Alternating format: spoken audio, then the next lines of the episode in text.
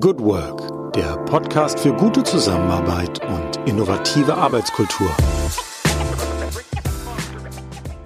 Herzlich willkommen im Podcast Good Work, dem Podcast für gute Zusammenarbeit und für zukunftsfähige Arbeitskultur. Mein Name ist Julie Jankowski und ich werde heute am 15. Mai einmal ganz anders starten in unseren Podcast, als wir es in den letzten Tagen und Wochen getan haben. Wir schicken heute sozusagen die äh, Corona-Chroniken einmal in die Pause und machen Platz für ein Format, das heute am 15. Mai eigentlich stattfinden würde, nämlich der Frühstückssalon. Und gleichzeitig auch für ein Thema, das ähm, so zumindestens die Beobachtung ganz viele von euch oder von uns aus sehr unterschiedlichen Gründen bewegt, nämlich das Thema Podcasten an sich. Und da auch gleich mal die Überschrift des heutigen Tages beziehungsweise unserer heutigen Folge. Podcast ist die neue Website. Und darum wird sich inhaltlich drehen. Aber vielleicht mal zurück zum Format. Was hat es damit auf sich mit dem Frühstückssalon und warum machen wir eine Pause in den Corona-Chroniken? Keine Sorge, die geht weiter. Aber heute, wie gesagt, am 15. Mai steht in meinem Kalender Frühstückssalon. Das ist ein Event oder eine Veranstaltungsreihe, das ich hier in Wiesbaden seit 2015 veranstalte, regelmäßig, um Menschen äh, die Möglichkeit zu einem inhaltlichen Austausch und zu tatsächlicher Begegnung zu bieten. Wir haben immer so ein Thema, ein Gedanken, auf dem wir drauf rumkauen und rumdenken. Ähm, der Slogan ist auch Müsli fürs Hirn. Und so ist in den letzten fünf Jahren da eine ganz tolle Community gewachsen, die im Moment auch Corona-bedingt natürlich so in der Form nicht stattfinden kann und hoffentlich bald aber wieder wird. So, und für den 15. Mai, also für heute, hatten wir uns das Thema Podcasten schon ausgesucht und auch einen Experten, wie wir das immer tun im Frühstückssalon. Äh, wir lernen uns immer einen Experten ein und so auch für heute. Und da haben wir uns Ingo Stoll eingeladen und auch hergewünscht und er hatte auch fest zugesagt und naja, dann kam uns etwas ganz, ganz Kleines und ziemlich Durchschlagendes, nämlich das Coronavirus dazwischen. Wir haben Mittel und Wege gefunden, uns zu vernetzen und deswegen sage ich jetzt erstmal Hallo, lieber Ingo, hier im virtuellen Frühstückssalon. Hallo, Ingo. Ja, schönen guten Morgen, Jule. Ja, wir werden heute uns ähm, des Formats Podcast bedienen, um genau darüber zu reden. Und ich freue mich sehr, ähm, vielleicht schon mal so ein ganz kleiner Teaser, warum du sozusagen hier im Frühstückssalon ähm, als Gast eingeladen wurdest. Du bist selbst ähm, sehr aktiv in dieser Szene. Wer deinen Namen kennt, ähm, weiß, du bist Begründer, Initiator des Modcast, also auch ein Podcast, das sich ähm, mit Veränderung beschäftigt. Modcast steht für Master of Transformation. Und insgesamt nennst du dich Audiograf. Da können wir gleich auch nochmal näher drauf eingehen. Aber vielleicht erstmal stellst du dich vor, wie du zu dem Thema Podcasten überhaupt gekommen bist oder was so deine Beziehung zu diesem Thema ist. Ja, mache ich sehr gerne. Ist sicherlich ein, äh, ein absolutes Lieblingsthema. Deswegen ich versuche das mal kurz zu halten. Für mich ist Podcast immer im Grunde so ein, der digitale Verwandte des Radios gewesen. Und ich bin ein Kind des Radios, habe äh, früh schon gerne Radio gehört und, und Hörspiele und Kassetten und, äh, und habe auch selber als Kind schon so Radiosendungen aufgenommen, also Radio gespielt, wenn man so will. Und äh, Podcast waren für mich eine Sache, die ich schon recht lange kannte, weil ich in einer Internetagentur groß geworden bin, aber nie gemacht habe. Und dann gab es ungefähr 2000, ich würde mal schätzen 2010 muss das gewesen sein, einen Bekannten von mir, der einen Podcast hatte, und zwar den Online-Marketing-Podcast. Und Online-Marketing war mein Thema damals. Und dieser Dirk Rockendorf mit seinem Online-Marketing-Podcast, der hat den alleine produziert und aufgenommen, so mit redaktionellen Beiträgen. Und irgendwann hat er mich mal gefragt, ob ich nicht als Sparringspartner mit in die Sendung kommen möchte. Weil das kennt man ja aus der Late-Night-Show, ne? Äh, so eine Helmut Zerlett ist manchmal ganz wichtig, äh, weil man dann einfach ein bisschen dynamischere Gespräche über etwas äh, auch hinbekommt. Und so haben wir das dann über Marketing-Themen gemacht. Und das war mein Einstieg. War total spannend und, und aufregend. Ich hatte aber mit der ganzen Produktion noch nichts zu tun. Und dann habe ich mich ab äh, zwei, also Ende 2013 auf den Weg gemacht, äh, weil ich umgezogen war privat und plötzlich sehr viel mehr Podcasts gehört habe auf dem Fahrrad. Es war ein amerikanischer Podcast damals über Social Media Themen, Michael Stelzners äh, Social Media Examiner, wer das vielleicht kennt. Da, das waren alles selber Podcaster und Marketer und ja, ich, ich habe da Feuer gefangen und dann wuchs der Wunsch, was Eigenes zu machen und auszuprobieren und eigentlich diesen Kindheitstraum vom Radio machen, dann über Podcasting selber in die Tat umzusetzen. Und dann kam es halt dazu, dass ich im März 2014 den ersten Modcast tatsächlich aufgenommen habe mit Ivo Ifsan. Also wer von euch der Podcaster ist oder das ganze Thema kennt, also quasi diese epochale Episode 1, ja, das allererste Mal rauskommen aus dem Bau. Und so hat das angefangen und ja, mittlerweile gibt es den Modcast äh, schon über sechs Jahre und das Thema Audio hat mich nicht mehr losgelassen seitdem. Da hast du also richtig Feuer gefangen und ehrlicherweise war das Feuer ja von Anfang an da. Also von daher eine logische Konsequenz, wenn du beschreibst, wie du schon als Kind Radiosendungen aufgemacht hast. Das musste ja früher oder später in dein Leben kommen, Ingo, in der Form. Ja, wenn man, Und wenn man das heute aus der Retro sieht, äh, dann ist das so. Auf den Prozess ist einem ja. das manchmal ja noch nicht so klar.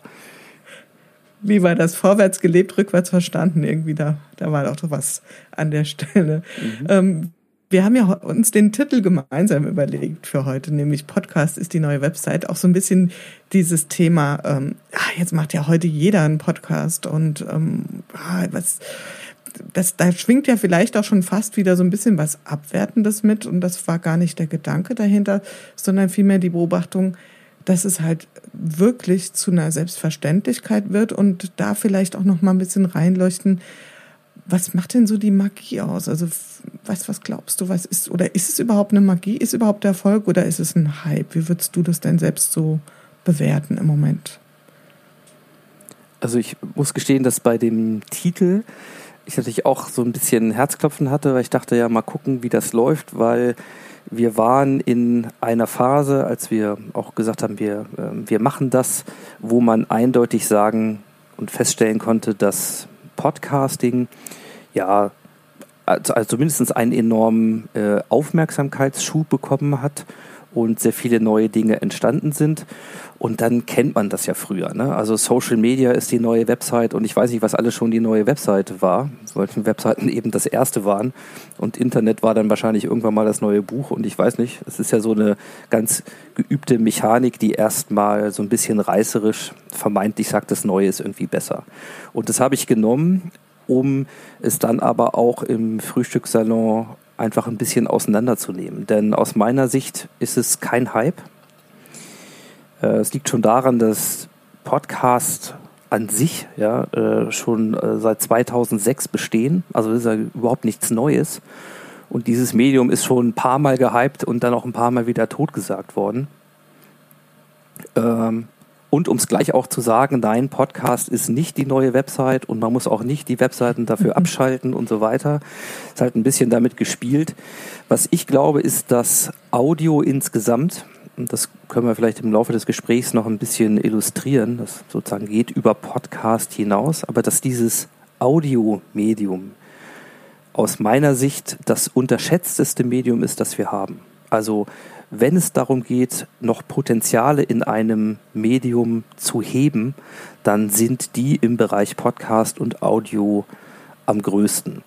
Und warum das so ist, äh, das hat sicherlich viele Facetten und das hat ein bisschen was damit zu tun, was dieses Medium Audio eigentlich so im, im Wesen trägt und was es so ausmacht. Was ist es, was es ausmacht? Also was macht es für dich aus? Also ich finde den Gedanken sehr spannend, auch was du sagst, da so ein Potenzial zu heben. Da ist ja irgendwie eine unheimliche Sogwirkung drin für dich oder offensichtlich für viele Menschen. Was, was kannst du das näher beschreiben? Ich glaube, wenn man sich dem nähert, gibt es vielleicht erstmal zwei Dinge, die einem dazu relativ schnell einfallen können. Und das eine ist, es ist ein echtes Nebenbei-Medium. Das heißt, Podcast zu hören geht in Situationen, in denen nichts anderes mehr geht. Bei mir war das auf dem Fahrradfahren. Ja? Also ich habe tatsächlich auf dem Fahrrad versucht, habe schon gesagt, meine Themen waren Social Media, zum Beispiel nebenbei zu twittern.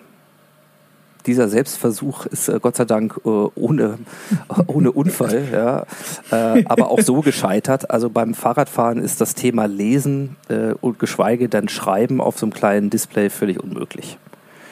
So, ähm, Videos gucken damit auch, weil diese Aufmerksamkeit, die man dann braucht auf den Bildschirm, die funktioniert nicht. Das heißt, beim Fahrradfahren, wie bei vielen anderen, im Grunde ja eigentlich auch recht äh, niederschwelligen, äh, teilweise monotonen Tätigkeiten, Joggen, ähm, Aufräumen zum Beispiel, ja, Abwaschen, was auch immer, äh, auf dem Laufband rennen, also all diese Dinge, äh, die sind nicht das, was unsere Aufmerksamkeit fordert. Aber was wir in all diesen Situationen können, ist zuhören.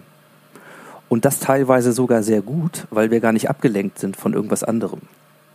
Das heißt, erstmal Podcast ist eine Möglichkeit, ähm, sozusagen vielleicht, wenn man will, noch effizienter Zeiten zu nutzen, indem man sich inspirieren lässt, äh, unterhalten lässt, etwas lernt, wenn sonst nichts mehr geht. Das ist das eine. Und das zweite ist, Podcast zu erstellen, ist eigentlich doch am Ende erstmal eine recht niederschwellige Tätigkeit.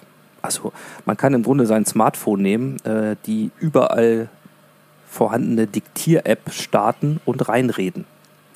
Das ist technisch gesehen noch kein Podcast, aber das ist sozusagen schon mal das Audiogut. Und das sind so zwei Dinge, ähm, die erstmal dieses Medium so besonders machen. Und wenn man sich dann damit auseinandersetzt, entdeckt man aber noch ein paar Sachen mehr und die liegen vor allen Dingen an diesem an diesem Thema zuhören und an der Stimme. So, das heißt, Audio funktioniert ausschließlich über die Stimme und die transportiert eben deutlich mehr als nur Information.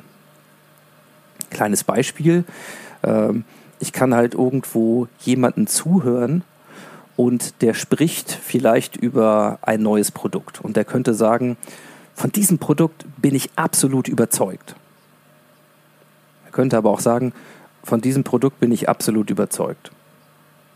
So, das heißt, in der Art und Weise, was dort mitschwingt, also auch physikalisch wirklich in den Wellen, in den Frequenzen mittransportiert wird, das trifft bei uns Menschen auf Resonanz und eine sehr, sehr gute Fähigkeit, sensibel zu sein für diese feinen Zwischentöne, für das Nichtgesagte, für eine Pause, die etwas länger ist, als sie eigentlich sein sollte. Ein Schlucken in der Stimme, ein Überschlagen. Ähm, viele dieser Dinge geben uns Indikatoren für die Frage, glaube ich das? Kann ich das nachfühlen? Ist das, passt das zusammen? Passt das Gesagte mit der Art, wie es gesagt wird, übereinander? Und wenn man nicht gerade trainierter Schauspieler ist, dann ist es fast unmöglich, hier quasi bewusst zu manipulieren. Und eine dieser, dieser Erklärungen aus meiner Sicht für Audio ist und für den, ja auch für die Zunahme der Bedeutung ist, dass wir an vielen Stellen, gerade im Digitalen, erlebt haben, dass wir zwar ganz viele Informationen bekommen, es aber häufig ganz schwer ist für uns zu sagen, glaube ich das. Ja? Wenn ich diesen Artikel in irgendeinem Blog lese, dann weiß ich im Zweifelsfall nicht, ob ich dem vertrauen kann. Ich meine, gerade gestern durch die Tagesthemen, gerade dieser Tage, äh, das Thema Verschwörungstheoretiker und die Frage, ob der Virus nun wirklich so schlimm ist. Und gestern standen vor Münchner Rathaus 3000 Leute, verbotenerweise äh, eng zusammen. Und das sind alles so Themen, die wir kennen und äh, mit denen wir zunehmend Berührungen haben. Und Stimme ist etwas, was uns einen Indikator gibt, dazu eine Meinung, eine eigene Meinung zu entwickeln. Und da wir uns ja auch auf nichts anderes konzentrieren müssen, also ne, Joggen auf dem Laufband äh, oder beim Aufräumen, da sind wir nicht gefordert. Das heißt, diese Stimme wirkt in unserem Kopf ganz unmittelbar. Und ich glaube, dass das etwas ist, was dieses Medium hat, was kein anderes in dieser Form liefert. Und Jetzt könnte man sagen, naja, beim Video hat man ja auch Audio dabei, aber da sind wir sehr stark abgelenkt durch das Visuelle, durch das, was da auf dem Bildschirm passiert oder wie der Haarschnitt von irgendjemand aussieht, der spricht oder was auch immer. All das haben wir beim Audio nicht. Ähm, und ich finde, das ist eine nicht zu unterschätzende Stärke. Hm. Ich weiß nicht, ob du diese Beobachtung teilst. Also ich selbst stelle an mir fest, dass ich, ähm, ich bin selbst sehr intensive Podcast-Nutzerin, vielleicht nicht ganz so lang wie du, aber auch schon seit vielen, vielen Jahren und ähm, habe mir da auch so Gedanken gemacht, warum nutze ich das so besonders gern. Sicherlich die Gründe, die du ähm, angeführt hast, kann ich total unterschreiben. Und aus irgendeinem Grund fühlt sich für mich auch ähm, Podcast, auch wenn er digital erstellt ist, nicht digital an. Also ich habe das Gefühl, ich nutze ein analoges Medium. Wenn ich mir ein Webinar anschaue, ein Video anschaue, wie auch immer, was auch immer der inhaltliche Kontext ist, ist das Gefühl ein anderes. Ähm, und irgendwie transportiert sich für mich persönlich über ähm, allein die Stimme, und das mag diese Unmittelbarkeit sein, dieses, es trifft direkt sozusagen meinen Hörnerven, es ist so präsent in mir, trifft was sehr Persönliches und deswegen auch was zutiefst Analoges. Geht dir das ähnlich oder siehst du das ganz anders? Ich finde das eine wunderschöne Beobachtung und auch eine, eine tolle Formulierung.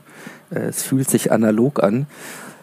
Ich kann das teilen, ja, weil es wirklich, vielleicht um es nochmal mit ein paar anderen Adjektiven zu versuchen zu unterstützen, was du sagst, es ist halt menschlich, zutiefst menschlich. Es, die Stimme ist eben etwas Persönliches. Das heißt, wir haben hier keine, keine Zwischenschaltung. es ist eben auch sehr unmittelbar und sehr direkt und auch sehr warm. Also ich finde, ähm, vieles, was da ist, hat was mit Nähe zu tun. Audio ist ein, ein Beziehungsmedium für mich und es kann Nähe herstellen. Ich kann, kann Nähe über die Stimme herstellen. Und häufig hat man das Gefühl, wenn man einen Podcast hört, der jetzt im klassischen Format vielleicht mal bedeutet, zwei Leute unterhalten sich, so wie wir hier beim Frühstück quasi heute, dann kann ich das hören und ich habe das Gefühl, ich sitze mit im Raum. Genau, ja. Und das ist doch wunderschön. Also ich, ähm, und das fällt ja bei einem Video tatsächlich komplett flach. Also wenn ich, wenn ich jetzt mal so von meinem geistigen Auge die Webinare, die ich so in den letzten Wochen, Monaten, Jahren angeschaut habe, es sind ja nun mal nicht alles Schauspieler. Und da authentisch rüberzubringen, das ist echt anspruchsvoll. Und ich glaube, in einem, in einem Podcast-Format ähm, ist es einerseits natürlich auch sehr anspruchsvoll, aber vielleicht kriegen wir das da besser hin, wirklich bei uns zu sein und authentisch zu sein und ähm, eben über unsere Stimme auch unsere innere Stimmung zu transportieren. Absolut. Und vielleicht noch ein Punkt. Ähm, wir, ich weiß nicht auch, wie du das siehst, äh, können da gern auch äh, drüber diskutieren, wenn du das anders siehst. Ich selbst beobachte mich dabei, dass ähm, Podcasts, die jetzt vielleicht gar nicht so perfekt sind im Sinne von geskriptete Fragen und Antworten, mich besonders erreichen. Also wenn es wirklich die Qualität hat von einem Gespräch, so wie du das eben geschildert hast. Wie geht dir das? Was hast du da irgendwie selbst als Hörer jetzt Präferenzen? Mm. Äh, ich glaube, das ist echt eine, das, das ist eine ganz spannende Frage, weil ich merke, dass mich zwei Dinge faszinieren. Mich faszinieren absolut professionell gemachte Produktionen die im Grunde Rundfunkqualität haben. Ja, also wo das Thema Audio-Settings, ähm, Feature, also die Beobachtung, auch also viele der Features, wie man sie im Rundfunk kennt, die quasi Dokumentation über ein bestimmtes Thema beinhalten, auch mit mit O-Tönen, mit Ausschnitten ja, ähm, von Beteiligten, das sind ja im Grunde äh, hochprofessionelle und meistens auch geskriptete Formate in den Zwischenmoderationen. Äh, die finde ich auf der einen Seite unglaublich faszinierend. Ein, einen meiner absoluten Lieblingspodcasts und ein absoluter Benchmark in der Richtung wäre zum Beispiel die TED Radio Hour von Guy Raz.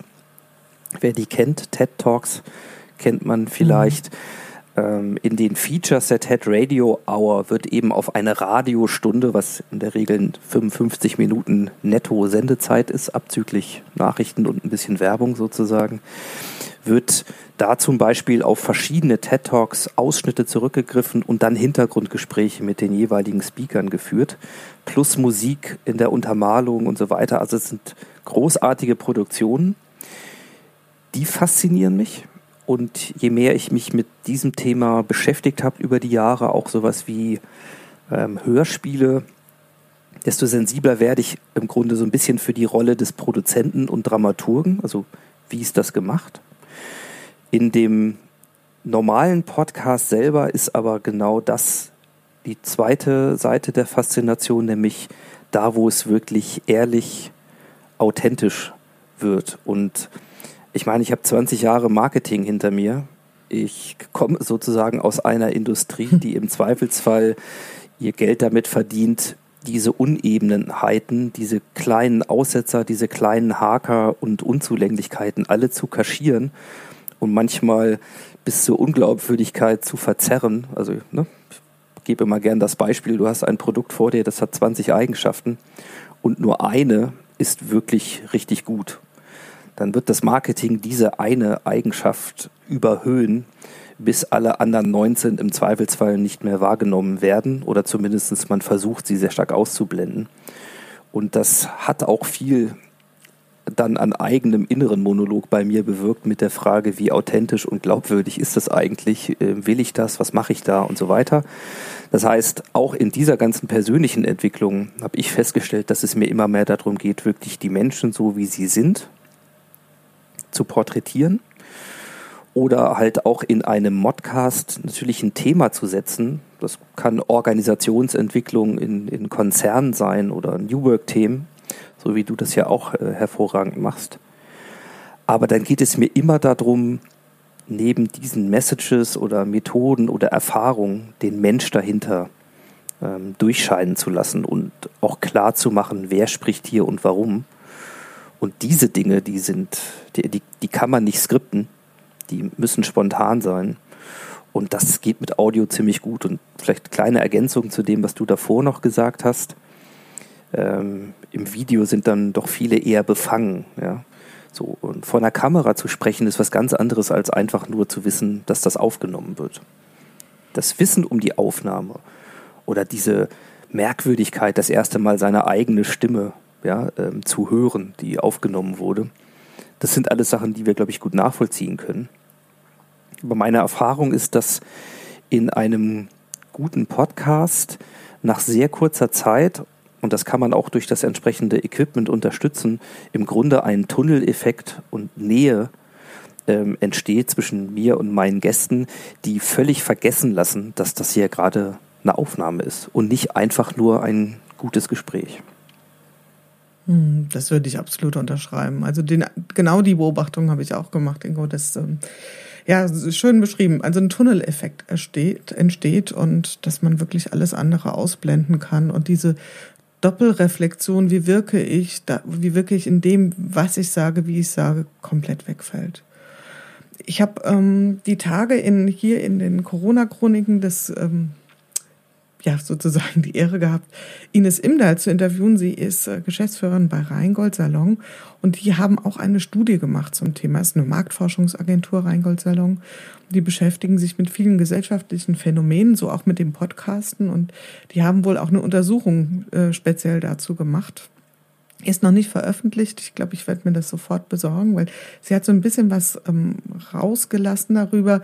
Also es ist erstmal so, ich glaube, fast oder 26 Prozent der Deutschen nutzen regelmäßig ähm, Podcast und jetzt seit Corona, glaube ich, ist es nochmal richtig hochgegangen. Also schon wirklich viel. Und ähm, sie sagte dann auch, dass sie herausgefunden haben, dass vor allen Dingen dialogische Formate, also eben nicht im Sinne von, ich nutze jetzt den Podcast, um, um mein Wissen zu, zu illustrieren. Das ist, hat auch seinen Platz, aber vor allen Dingen dialogische Formate extrem beliebt sind und sehr, sehr gut ankommen. Und dann, das fand ich total ähm, spannend und vielleicht auch nicht unbedingt erwartungsgetreu, dass sehr lange ähm, Formate auch einen durchaus wachsenden Hörerkreis haben. Also sie sprach von Formaten von drei oder vier Stunden. Und das fand ich ähm, echt überraschend, weil ich dachte, naja, gut, die Menschen nutzen das auf dem Weg zur Arbeit. Also so 15 Minuten ist wahrscheinlich so der Brenner. Sagt sie, nein, das kann man so überhaupt nicht sagen. Ähm, was wäre so deine Beobachtung? Dein Modcast, um das vielleicht hier auch nochmal zu sagen, der geht ja auch mal recht lang, fast eine Stunde, oder? 50 Minuten, Stunde teilweise. Darüber. Gerne auch mal drüber. Gerne. Also ja, glaub, je nachdem, wie viel jemand zu sagen hat. Genau. Ich glaube, mittlerweile ähm, ist die Regel so irgendwo zwischen ja, einer guten Stunde und anderthalb tatsächlich schon eingependelt. Mhm. Habe aber auch schon mal mit Folgen experimentiert, die, die drei Stunden plus haben. Ähm, also, was ist meine Beobachtung? Ich kriege diese Frage sehr häufig und zwar sehr häufig auch in den, ähm, in den Workshops, den ich so zu Podcasting mache, ist das meistens die Frage nach der, wie lang sollte ein Podcast sein? Nach der Ideallänge. und es gibt ähm, tatsächlich Studien, äh, gibt eine Studie äh, auch von, von ARD und ZDF, recht umfangreich, wo diese Frage auch gestellt wurde. Und wenn du Menschen befragst, wie lange das sein soll, dann kriegst du eine durchschnittliche Zeit heraus, die liegt bei 13 Minuten. Das heißt, fragst du alle Leute, wie lange soll der ideale Podcast sein, dann kommt 13 Minuten bei raus. Und wieso kommt das raus? Weil ganz viele Leute sagen, naja, so irgendwas zwischen 10 und 20 Minuten. Das sind die, die primären Antworten. Das ist aber auch sehr stark gesteuert, weil man sich überlegt, naja, wie, also wenn ich so gefragt werde, wann höre ich Podcast, wie viel Zeit habe ich überhaupt und so weiter, ähm, dann haben die wenigsten von uns wahrscheinlich die Möglichkeit zu sagen, ach, also Phasen von drei Stunden am Band, ne, die habe ich regelmäßig und da höre ich die gerne. So, das heißt, diese, diese Überlegung ist sehr stark durch den Rhythmus und den Takt und die Frequenz unseres Alltags gesteuert.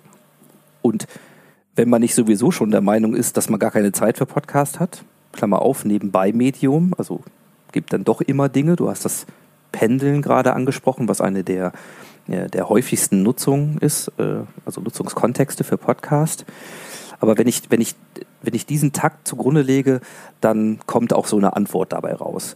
Äh, faktisch sieht es aber anders aus, weil wir ein sehr feines Gespür dafür haben, wann wir die Dinge hören und weil das auch immer so Phasen gibt. Also ich habe mal für einen Marathon trainiert. Ja, da hatte ich plötzlich dann in den intensiven Phasen dieses äh, Laufplans, den ich dann zu erfüllen hatte, ja, da hatte ich plötzlich tatsächlich zwei, drei Stunden am Band, um zum Beispiel, was weiß ich, On the Way to New Work, ja, die Originalaufnahme mit äh, Friedhof Bergmann einfach mal in eins wegzuhören. Das habe ich sonst auch nicht. Aber diese Befragungen lassen häufig außen vor, dass wir auch in der Lage sind, uns das einzuteilen. Also das ist ja wie beim Hörbuch auch. Ne? Ich meine, Hörbuch hat nicht selten 15 Stunden und mehr, wenn es die Originalausgabe ist, die vorgelesen wird. Da würde niemand auf den Bolzen kommen zu sagen, ja, die höre ich in eins weg. Sondern so läuft das mit langen Podcasts auch. Also Folgen, die zwei, drei, vier Stunden haben, die werden selten am Band gehört. Das müssen sie auch gar nicht. Aber das bildet sich in unseren Überlegungen, wenn wir gefragt werden, nicht ab und auch die Untersuchungen dazu bilden das nicht ab. Und dann haben sie eher den Charakter eines Hörbuchs und den höre ich halt möglicherweise in verschiedenen Kapiteln. So, überhaupt kann man sagen, dass wir bei Podcast immer ganz häufig nur das Bild von einem Gespräch vor Augen haben, also quasi den Interview-Podcast als Format. Zwei oder drei Leute unterhalten sich. Man kann sich aber genauso vorstellen, dass Podcast ja nur das Medium ist und ich könnte äh, einen Audiobeitrag produzieren, der als Podcast verbreitet wird und den ich von vornherein in Kapiteln strukturiere. Ja? Ich könnte ich auch mit einem Gespräch machen, aber ich könnte es eben auch in verschiedenen Facetten machen. Das heißt, es gibt so viel auch dazwischen, dass diese Frage äh, immer so ein bisschen vereinfacht, als müsse man das alles am Band hören und dann kommt logischerweise irgendwas Kürzeres bei raus. Aber vielleicht einen Satz noch dazu. Die Kunst an vielen Stellen und auch ein Potenzial dieses Mediums ist, dass man hier endlich mal in die Tiefe gehen kann. Und für mich persönlich ist es so, dass mir an vielen Stellen im Fernsehen äh, mit Videos und nochmal auch durch meine Marketingerfahrung diese jahrelange Einpeitschung, es muss alles kürzer, prägnanter auf den Punkt sein. Ja, also wie lang darf ein YouTube-Video noch sein? Da, da reden wir dann meistens über irgendwas unter 60 Sekunden, weil dann immer gesagt wird, sonst schalten die Leute sofort ab, ja, die Aufmerksamkeitsspannen werden immer kürzer und so weiter. Das ist totaler Bullshit weil es ganz darauf ankommt, was ich da höre, warum ich das höre und ob ich zum Beispiel auch wirklich Interesse habe an den hintergründigen Informationen. Und wenn wir über Lebenserfahrung reden oder so komplexe Themen wie Organisationsentwicklung mit Verlaub, dann kann ich einen Blogartikel als, als Punchline auf den Punkt bringen und das auch sehr kurz halten oder es kann ein LinkedIn-Post sein. Aber wenn wir mal die Frage stellen des ersten Warums oder auch mal des zweiten und dritten Warums, dann brauche ich Raum, dann brauche ich Zeit. Und die Menschen, die daran ein Interesse haben, die hören dann auch so lange zu, wie das für sie Zusatzinformationen, Zusatzerkenntnisse bringt.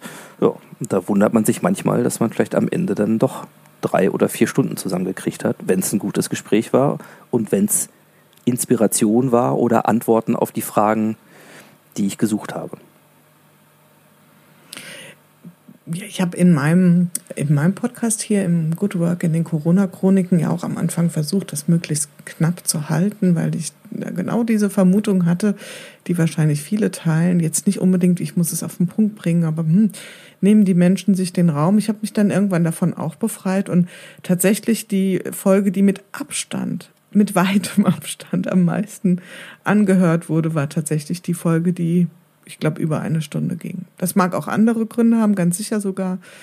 Ähm, aber zumindestens mal hat das dann auch nochmal so ein Fragezeichen bei mir auf die Stirn gezaubert. So, hm, je kürzer, desto besser, das kann es nicht sein. Denn ich erlebe es auch wie du, also sehr wohltuend, ähm, wenn die Gesprächspartner sich den Raum geben, auch in eine Tiefe einzusteigen. Was wäre so deine, wir wollen das Thema Corona heute nicht allzu sehr vertiefen oder höchstens mal streifen, was wäre so deine Beobachtung? Glaubst du, dass das jetzt ein Boost sein könnte für Podcast? Oder ich glaube, habe ich hier neulich auch die Frage gesehen auf Twitter. Ähm, gehen bei euch die Podcast-Zahlen hoch oder runter, eure persönliche Nutzung? Glaubst du, das hat einen Impact oder was wäre so deine Einschätzung dazu? Ja, also man muss vielleicht sagen, dass die, die Zunahme an, an Audionutzung ja schon vor Corona deutlich signifikant war. So, das heißt, insofern hat es eigentlich erstmal mit Corona nichts zu tun, sondern Corona ist, glaube ich, in gewisser Weise zumindest in der ersten Phase und auch in der Phase von Lockdown äh, über einige Wochen vermutlich nochmal ein kleiner, äh, ein kleiner Booster gewesen. Äh, ich habe mal reingeschaut, ich habe äh, Zahlen gefunden bei Podigy, einer der Hosting-Anbieter für Podcasts aus, äh, aus Berlin. Die haben ihre gesamten Analytics über alle der, die Podcasts, die sie hosten, mal veröffentlicht. Allerdings äh, wohlgemerkt gibt es dazu im Moment nur veröffentlichte Daten bis Ende März. Also jetzt noch nichts aus dem April beispielsweise im Vergleich. Aber die, der Lockdown im Grunde seit dem 13. März äh, umfasst dann innerhalb mal zwei Wochen. Und was dort in den Daten zu finden ist, ist ein weiterer Anstieg der Podcast-Nutzung. Allerdings ganz unterschiedlich verteilt über die Inhalte und Formate.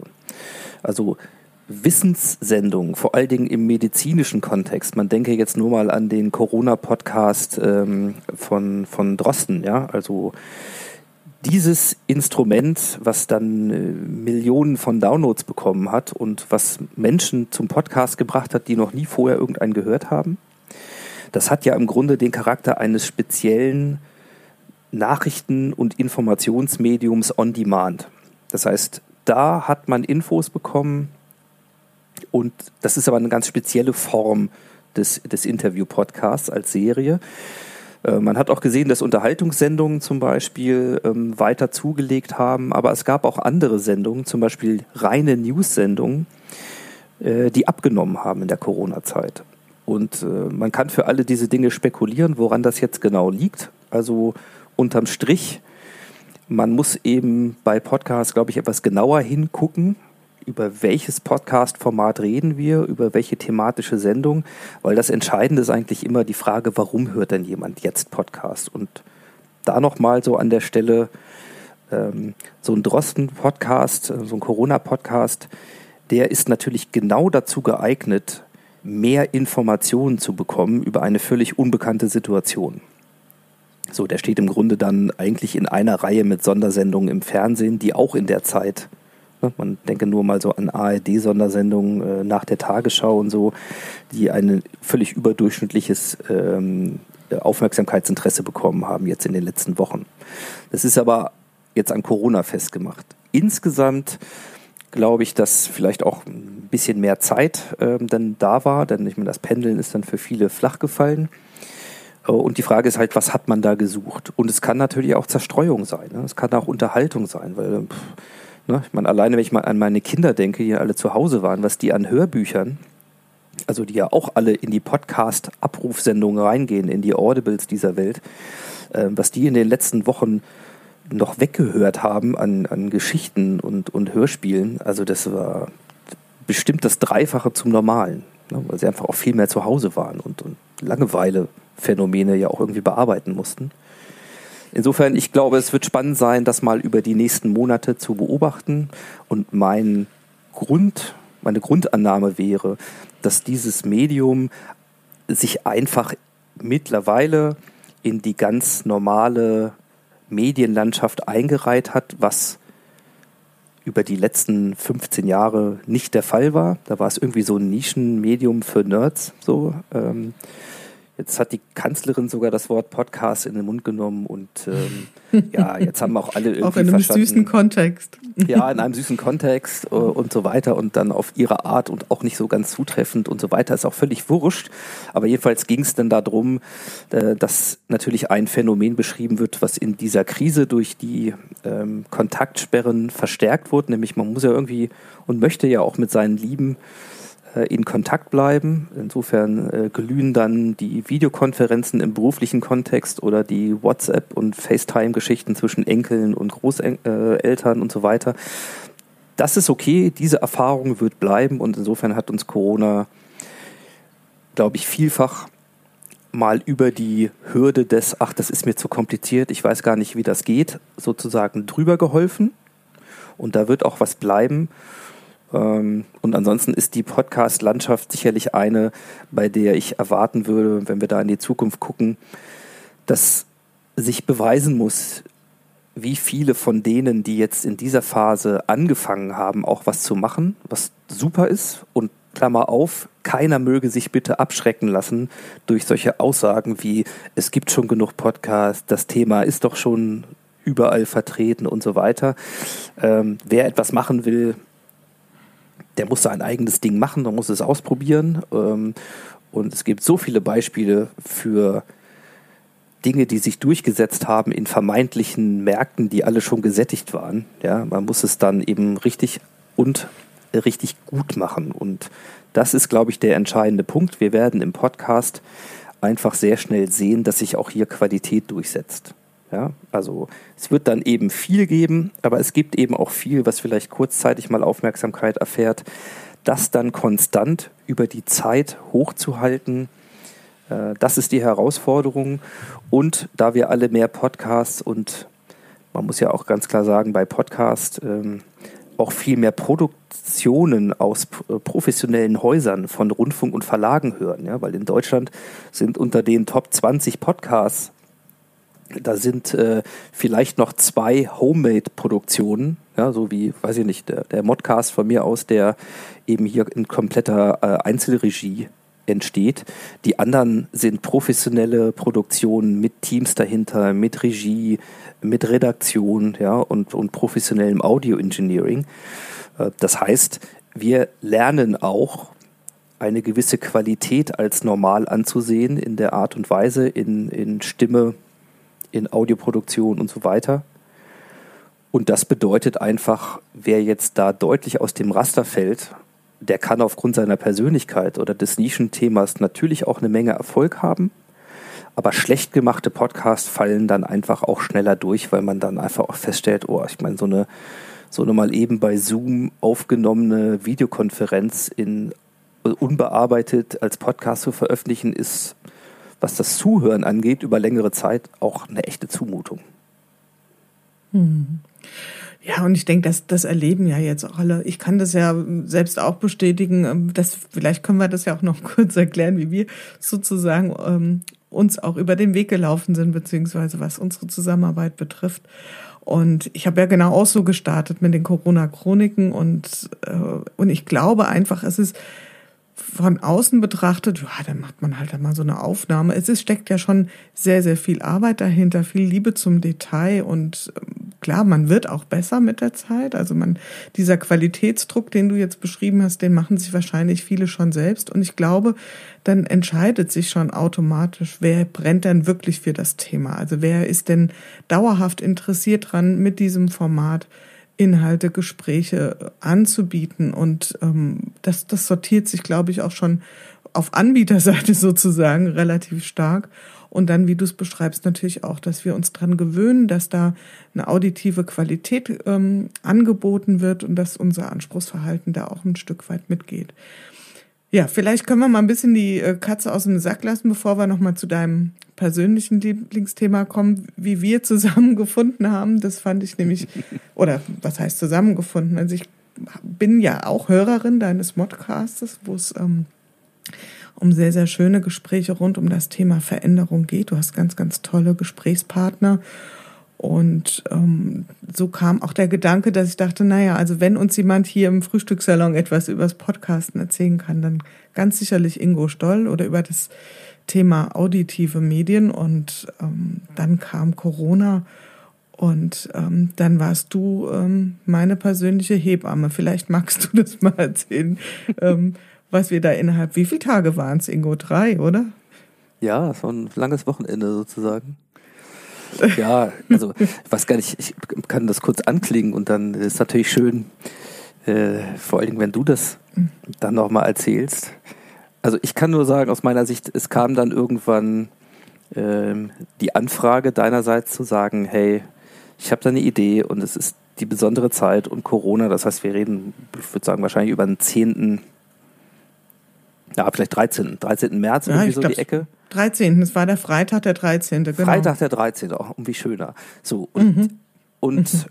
ja, ich ähm, also ich liebe diese Hebammenarbeit, diese Geburtshelferarbeit, weil es so viele spannende Leute gibt, die die Ideen haben für ihr eigenes Audioprojekt und dabei helfen zu können. Das ist so eine sehr befriedigende Arbeit und deswegen ähm, tingle ich ja ein bisschen durch die Gegend mit den Workshops dazu oder machst so Inhouse-Workshops, was natürlich in diesen Wochen jetzt gerade nicht funktioniert. Und dann gibt es so ein paar Möglichkeiten über Remote das zu versuchen, aber ich habe das immer persönlich gemacht. Und dann kamst du mit deiner Anfrage äh, und deiner Idee einer, einer Corona-Chronik. Und da wir uns nicht treffen konnten, musste das ja dann remote funktionieren. Und das war wirklich eine, eine spannende Arbeit und auch toll mit dir, weil du deine Begeisterung mitgebracht hast, aber ansonsten ja völlig unbedarft warst beim, beim Thema Podcast. Ja, das kann man sagen. Also das war wirklich from the scratch und ähm, vielleicht an der Stelle auch nochmal so, was war überhaupt die Überlegung? Also zu sagen, ähm, jetzt kommt dieses gewaltige Thema über uns hinweggerollt. Das war ja wirklich wie ein Tsunami und ähm, der Gedanke war, dass wenn wir eine Aufgabe jetzt haben, dann ist es tatsächlich, ähm, das doch jetzt in so einer Art Chronik festzuhalten, was passiert. Also wir kennen das aus anderen epochalen Ereignissen, dass ähm, sich auf solche Materialien immer gestürzt wird und man nachher sehr, sehr froh ist, wenn jemand sich die Mühe gemacht hat, etwas als Chronik festzuhalten. Und das war für mich so eine Initialzündung, dass ich dachte, hm, was jetzt in, auch in der Arbeitswelt vor allen Dingen passiert, das ist ja gewaltig. Oder was passieren wird, das war sozusagen ein Stück weit eine Annahme am 13. noch. Und, und dann hieß es ja auch, die Schulen werden schließen. Also ab 16. werden die Schulen deutschlandweit den Betrieb, den normalen Betrieb einstellen. Und das war so eine Vermutung von mir, dass das dann auch einen wahnsinnigen Impact haben wird auf die ähm, Arbeitswirklichkeit und dass dann auch andere größere einschneidende ähm, Maßnahmen sich anschließen werden. Und so kam dann im Prinzip auch der Gedanke zu sagen, okay, der Montag, den markieren wir mal als Tag X. Jetzt war der Montag genau noch drei Tage entfernt von dem Freitag und mein Wissen zum Thema Podcast war, äh, sagen wir mal, sehr übersichtlich. Ich hatte zwar ein Konzept für einen Podcast tatsächlich schon so ein bisschen in der Schublade, allerdings überhaupt nicht in irgendeiner Verbindung mit, mit Corona logischerweise, sondern das Thema Good Work auch nochmal ja, da vielleicht so eine kleine Abgrenzung zu New Work, sondern wirklich Beispiele, eine Art Storytelling-Format zum Thema, gute Beispiele guter Zusammenarbeit zu liefern und ja, und dann haben wir uns ähm, dran gemacht und das vielleicht auch nochmal so als kleine Mutgeschichte für, für alle, die sich jetzt auch mit dem Thema beschäftigen und sagen, ähm, ich traue mich nicht. Und also du warst sozusagen mein, mein ähm, Podcast-Producer und hast mich da an die Hand genommen und ähm, durch alle Prozesse durchgeführt und mittlerweile ähm, kriege ich es toi toi toi alleine hin. Das Post, sozusagen die Post-Production. Ja, danke schön. Und ja, und ich merke einfach, ähm, wir sind jetzt heute, ist das, ähm, weiß gar nicht, wir so, gehen so langsam Richtung Folge 70, also wirklich eine ganze Menge. In einem Monat, ne? Und äh, ja, oder knapp zwei sind es dann schon, ja, zwei sind es schon, aber es ist Wahnsinn, ja. Gefühlt. Wir sind schon, ja, gefühlt. Gefühlt ein Monat. Das war doch gerade erst. Ja. Das war ja gerade erst.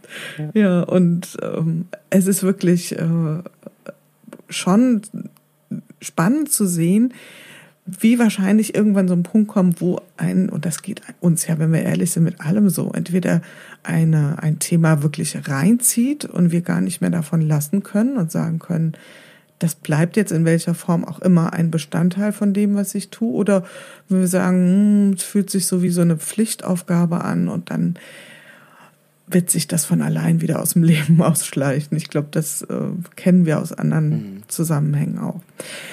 By Und way, da äh, würde ich jetzt sozusagen, ja? Mhm. Kann ich dir noch ein bisschen Kaffee Möchte nachschenken? Hier, ich, ja, ich gerne, gesehen, oh ja. ja. Ja, ah, sehr gerne. Ich, ich gesehen, deine Tasse ist schon ein bisschen leer. Ja. ja. Die ist schon ein bisschen leer, ein bisschen abgekühlt. Möchtest du noch Milch? Was gibt es bei dir heute als Kaffee? Möchtest du noch Milch? Ja, ein bisschen bitte. Ja, okay, bitte. warte. Ah, mal ein bisschen Milch rein. Ja, gerne, gerne. Ah. Mhm. So, ist ja schließlich Frühstückssalon, ein wunderbares Format, der zwei ganz genau. großartige Sachen miteinander genau. verbindet. So, cheers. Cheers, cheers. Wie hm. trinkst du eigentlich deinen Kaffee? Schwarz oder mit, mit Milch? Milch? Also auch ein bisschen mehr mit Milch. Milch ja, ja, genau. Ja, ja. Zucker?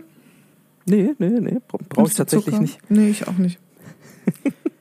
Also bei mir ist so, ich kann ähm, Kaffee trinke ich gerne mit Milch, aber ohne Zucker. Aber Espresso ohne Zucker finde ich ganz schwierig. Das ist ja also, auch was ganz anderes. Das ist ja auch was ja, ganz das ist was anderes, oder? ja, nee, Kaffee ist was Tolles. Also sehr schön. Eine große Leidenschaft von mir, Kaffee trinken. Mhm. Ja. Ist übrigens auch nachgewiesen, dass Kaffee ja sozusagen Stimmungseffekte hat. Und diese mhm. Zeit äh, morgens bei einem Kaffee mit einem Menschen ein, ein Gespräch zu führen und ein bisschen Zeit zu haben, ja, so wie wir heute, das ist eine wunderbare Voraussetzung, weil wir ja auch über die ganze Nacht im Gehirn jede Menge neue Verdrahtungen hergestellt haben, weil wir Dinge verarbeitet haben aus der Zeit davor, aus dem Tag davor, weil, das kennt jeder, wir mit einem Problem ins Bett gegangen sind und morgens unter der Dusche, wenn wir vielleicht noch zu müde sind für alles Sonstige, plötzlich den Einfall haben, äh, wie wir es lösen können. Das sind ja alles so Effekte und das fließt alles ein in ein Gespräch morgens mit einem guten Kaffee. Also fürs Podcasten wäre das äh, eine absolute Empfehlung, äh, dieses Setting und diesen Zeitraum zu nutzen. Das, das kann nur zu guten Gesprächen führen. kann, kann nur gut. Also es liegt nicht an der Dusche, sondern es liegt an dem Morgen. Ja, und wie, also ich, für mich ist das auch so, wenn ich, wenn ich das Wort höre ähm, oder wenn jemand sagt, wollen wir eine Tasse Kaffee trinken, das ist ja nicht irgendwie wollen wir ein Glas Wasser trinken? Also das wäre total profan, aber dieses, wollen wir eine Tasse Kaffee trinken, da öffnet sich für mich persönlich ein ganzer Raum. Also da, da ist so viel mit assoziiert und da geht es um so viel mehr als nur diese Aufnahme von Flüssigkeiten. Und ähm, also mein Mann und ich, wir haben uns das auch zum Ritual gemacht. Das mussten wir hier auch wirklich in der Corona-Zeit äh, heftig ähm, verteidigen, dass wir uns morgens, ähm, auch wenn die Kinder aus dem Haus sind, was ja jetzt eben nicht mehr der Fall ist, auf eine Tasse Kaffee ähm, hinsetzen und dann wirklich so ein bisschen ausspeichern, was, was haben wir geträumt, was bewegt uns. Das ist tatsächlich eine totale Quality Time und das, mhm. ja, mag mit dem zusammenhängen, was du gerade beschrieben hast. Ja.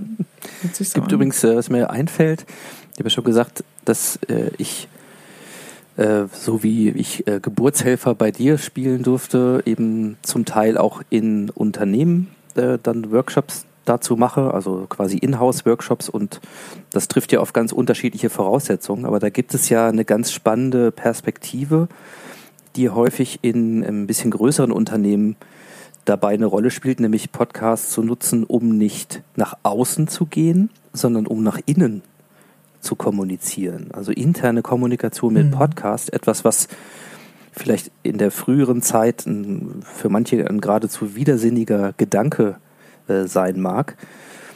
Äh, aber in dieser internen Kommunikation, wo wir genau auch feststellen, ähm, dass es um dieses Informelle geht, dass es um die Begegnung geht, dass es ähm, um die Frage geht, ja, wir haben eine Formalstruktur und Prozesse, aber um häufig Dinge zu lösen, suchen wir andere Wege, ähm, um das hinzukriegen.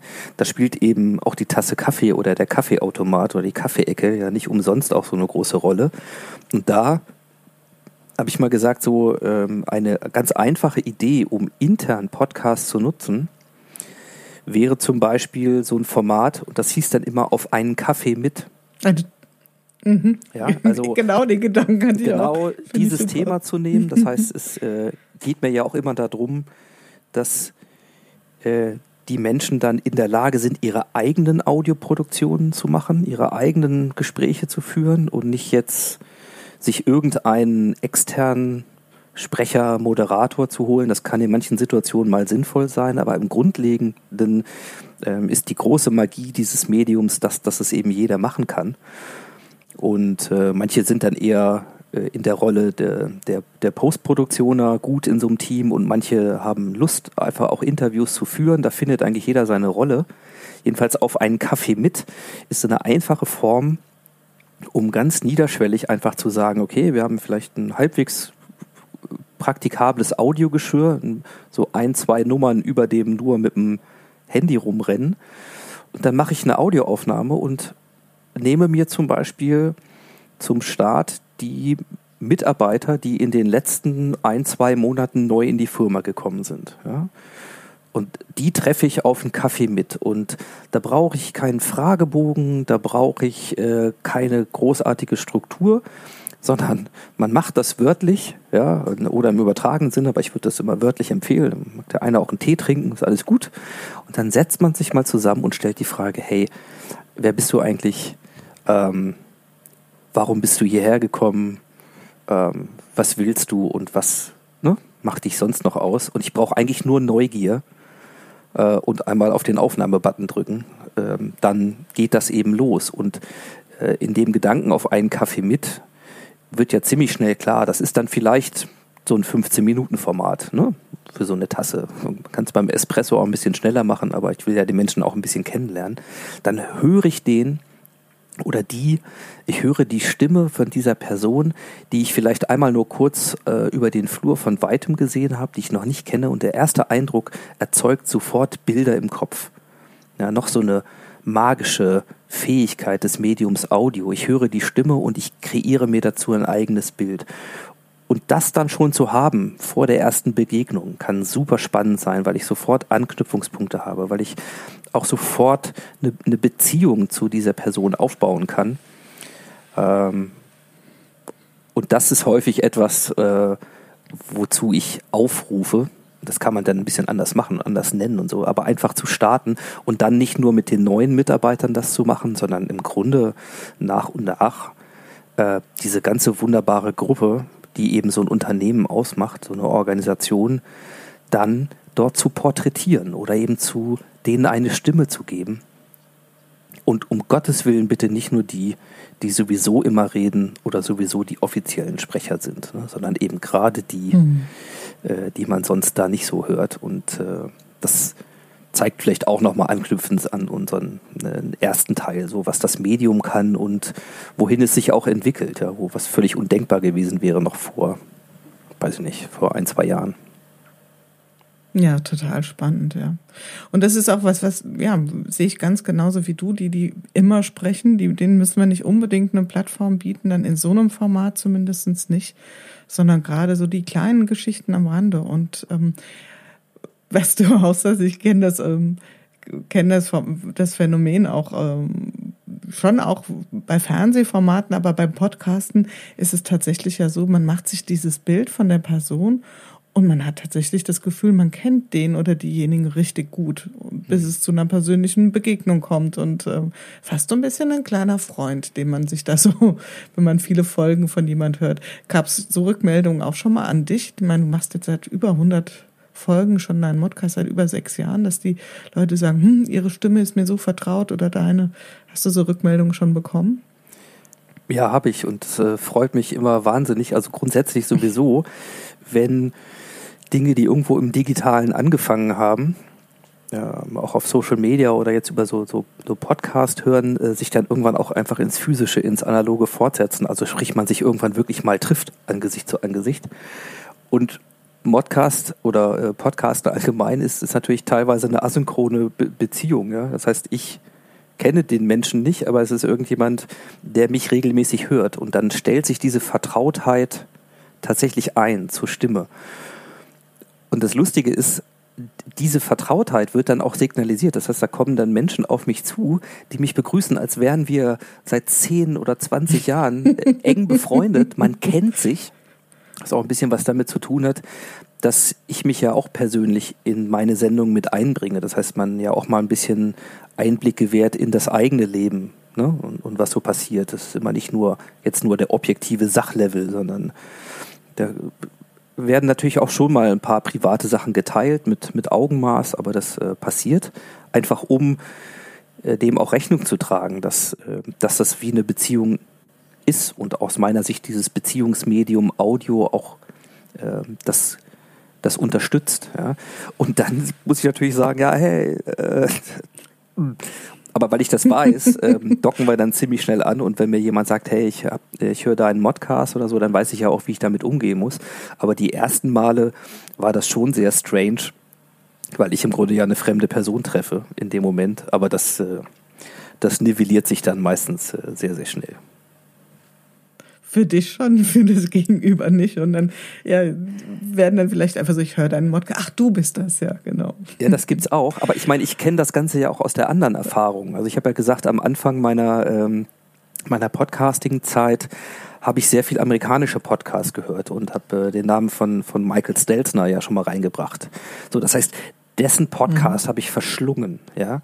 Und dann bin ich eben irgendwann im, im März 2014 ähm, nach San Diego geflogen auf äh, seine große Jahreskonferenz und dann habe ich ihn treffen dürfen. Ja?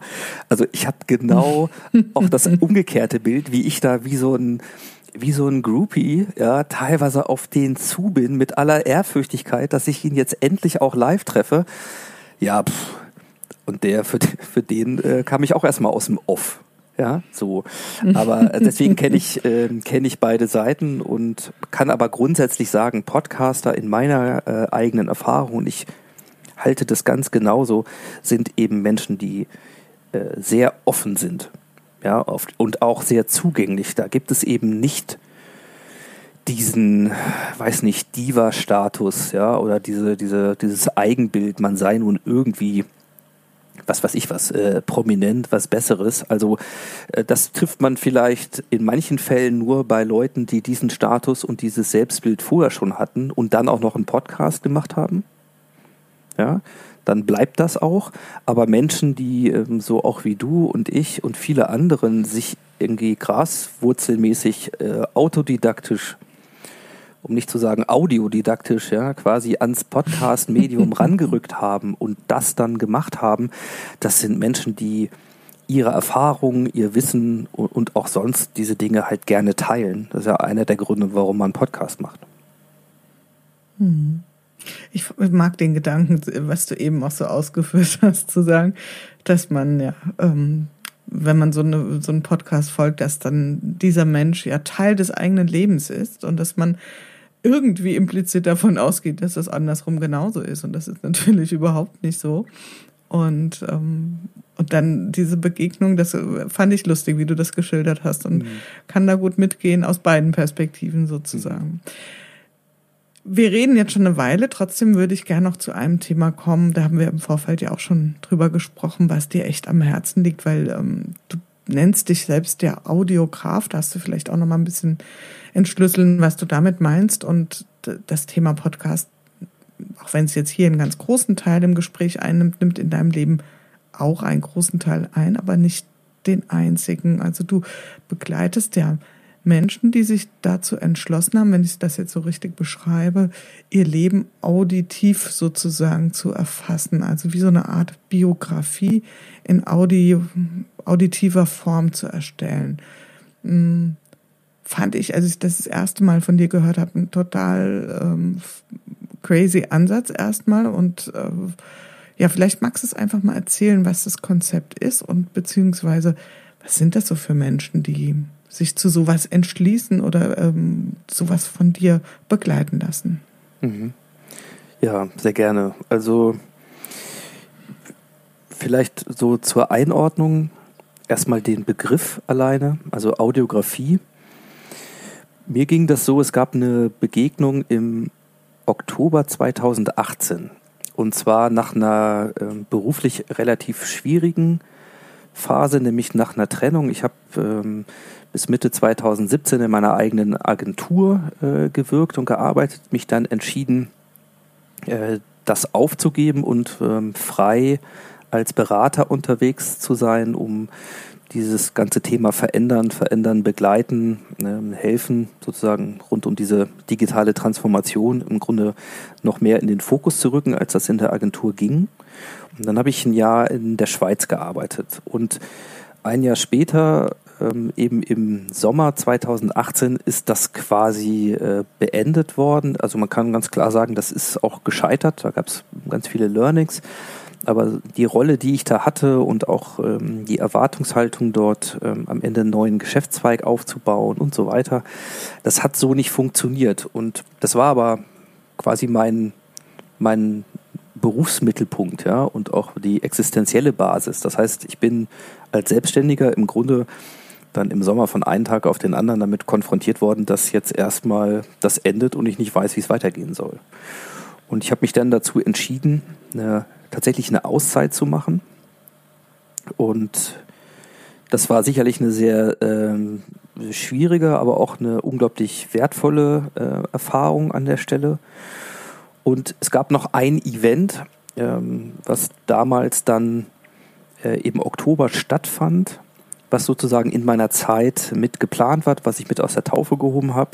Und da war ich dann auch mit da. Und just eben äh, mit, ja, eigentlich mit meiner ehemaligen Chefin habe ich dann am Tag nach diesem Event morgens, auch zum Frühstück übrigens, äh, zusammengesessen.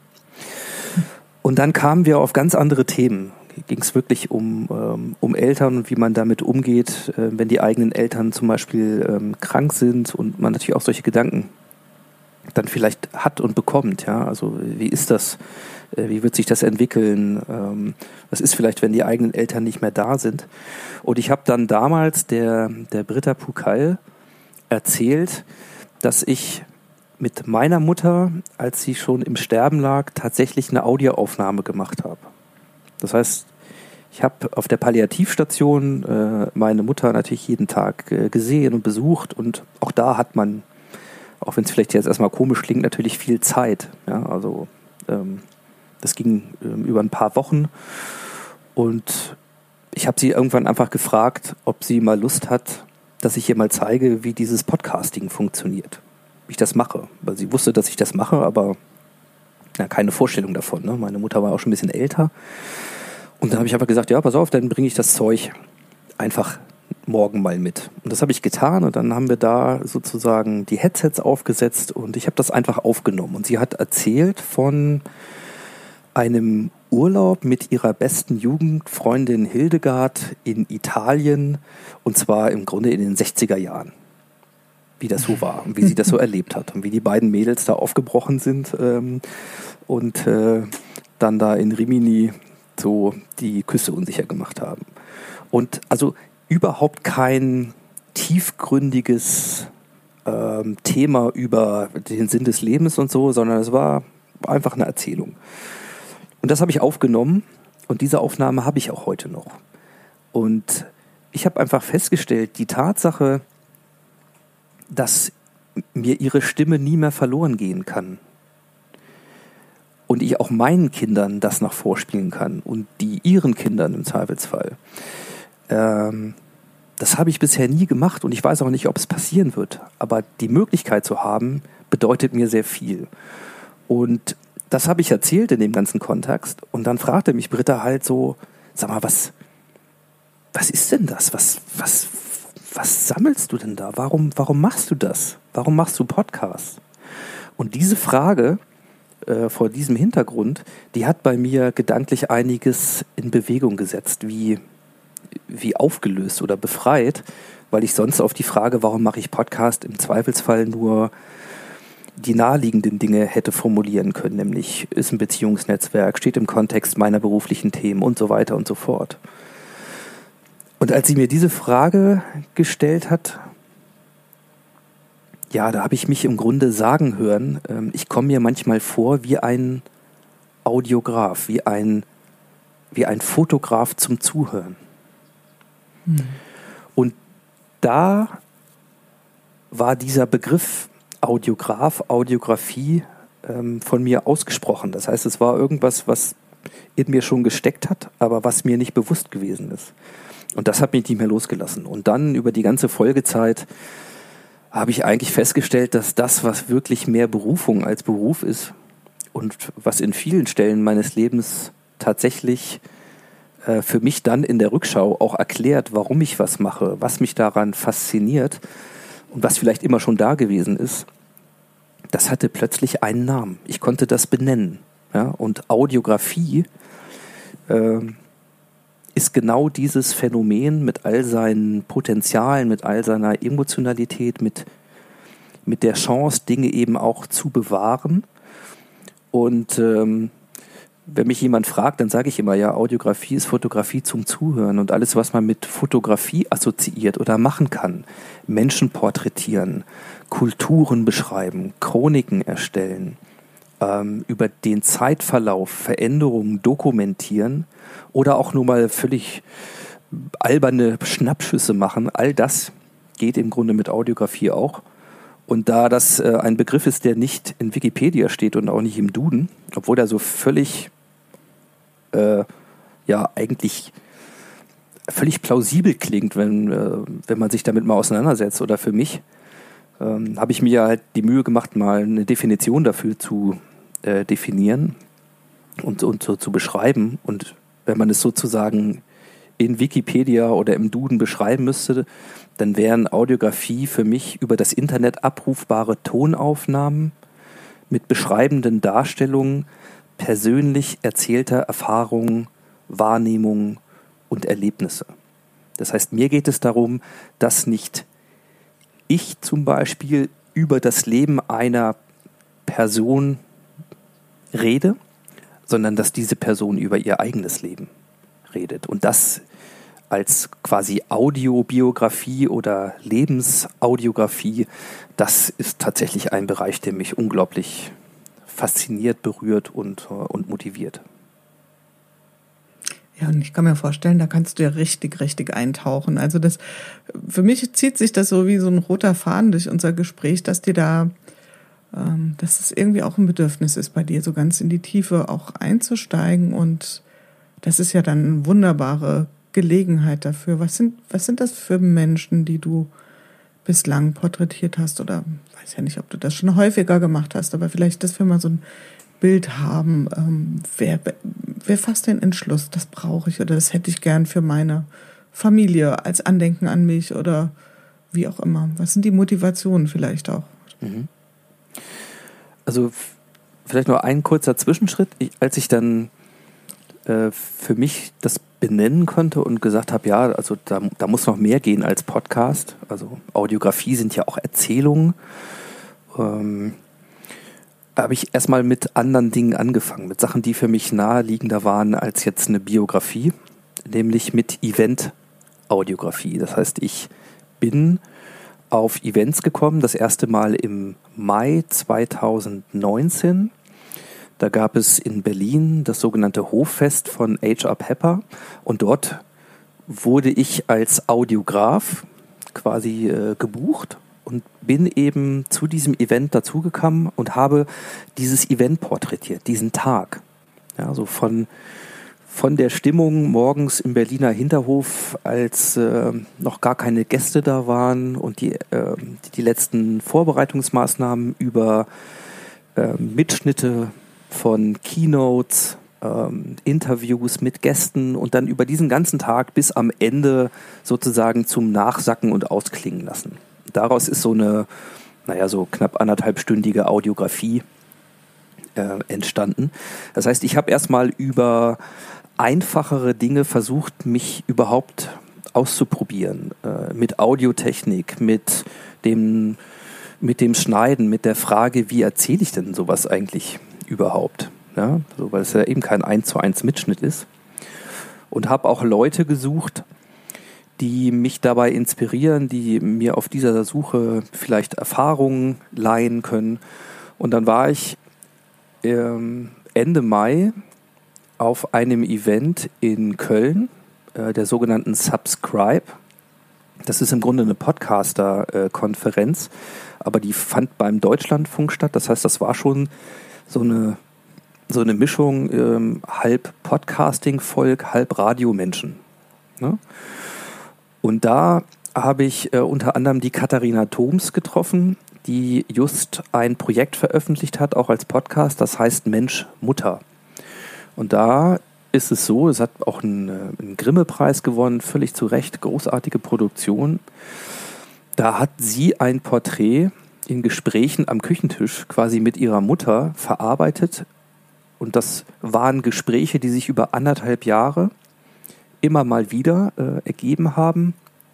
Äh, über 80 Stunden Audio-Rohmaterial. Und daraus hat sie äh, einen Podcast in mehreren Kapiteln gemacht über das Leben ihrer Mutter. Ähm, und äh, ist da quasi als Radiojournalistin aufgetreten, aber eben auch als Tochter. Sehr, sehr spannend. Und mit so jemanden reden zu können, der zwar den Begriff Audiografie nicht kannte, aber etwas gemacht hat, was genau dem Wesen entsprach, was ich machen wollte oder was ich als Audiografie bezeichnet habe, das war halt sehr wertvoll. Und so hat mein Leben danach verschiedene äh, Begegnungen ergeben und auch eine ganz, ganz krude, äh, völlig, ja, völlig aberwitzige Geschichte mit zwei Frauen, die als Freundin im Grunde schon seit über 20 Jahren äh, sich treffen und diese Dinge aufnehmen und dann auch reflektieren. Also die nannten das immer Kassette machen in, äh, in Franken und die ich dann auch besuchen durfte. Ja, das war so eine Zufallsbegegnung im Zug oder eben auch keine Zufallsbegegnung, ganz wie man will. Also ähm, es ist halt spannend, was es alles gibt. Und diese Dinge habe ich gemacht. Und dann habe ich angefangen, das zu deiner Frage, mich dem wahren Kern äh, für mich noch nä zu nähern, nämlich diesem Anspruch, eigentlich, wie, wie wird man eigentlich einem Leben gerecht? Ja, also mit welcher Anmaßung kann ich dann hier so als Audiodidakt, der, der sich da so vortastet in so ein Thema, äh, für mich in Anspruch nehmen, ich könne, ich könne sowas wie eine Biografie machen, weil es ja auch hochsubjektiv ist, welche, welche Ausschnitte werden dann gewählt, wie werden sie komponiert, wie wird die Geschichte erzählt, wie, welche Fragen stelle ich überhaupt, ja, und stelle ich überhaupt die richtigen Fragen und so weiter. Und da habe ich mich da ein bisschen rangerobbt und dann war die erste äh, Lebensbiografie, die ich gemacht habe, mit jemandem, den ich vorher schon kannte, nämlich den Klaus Weiler, der jetzt äh, fast 80 ist und äh, den ich als Coach kennengelernt habe. Also der mich im 2013 ähm, selber gecoacht hat. Ähm, und wir haben über die Zeit ähm, dann nie den Kontakt verloren und da gab es dann im, im letzten Jahr irgendwann mal Gespräche und da haben wir auch ein bisschen erzählt. Und daraus hat sich das ergeben. Und bei seiner Motivation war, dass er sagt, eigentlich hat er immer mal überlegt, ob er für seine Kinder, die in Italien wohnen, nicht die Geschichte seines Lebens, vor allen Dingen auch seiner persönlichen Transformation, mal aufschreiben sollte.